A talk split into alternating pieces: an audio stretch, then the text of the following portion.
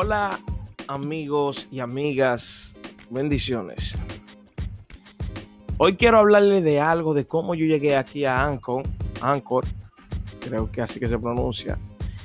Y tiene una historia como muy sarcástica y muy rara. Y como yo llegué aquí fue de esta sencilla forma. Así que tomen asiento, relajen sus mentes y escuchen. Yo voy a trabajar en una emisora cristiana. Y nosotros nos reunimos un día a la semana. Y ahí conocí yo a una joven de la iglesia. Muy carismática, muy sencilla, muy amable. Una persona totalmente de Dios. Y a mí me dio curiosidad. Y le empecé a buscar en las redes sociales. Al buscar en las redes sociales, veo que tiene como un, un link.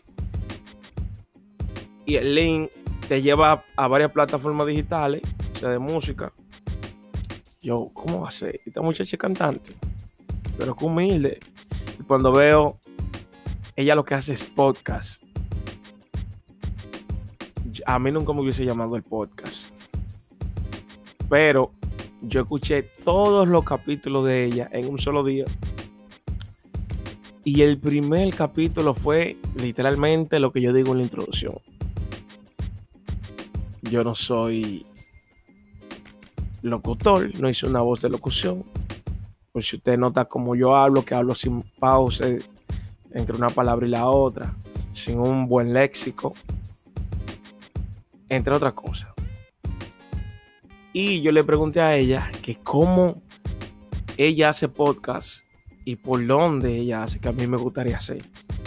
Aunque yo tengo sí varios programas, pero me gustaría subir contenido a la plataforma de podcast. Y ella me habló de esta página, Anchor,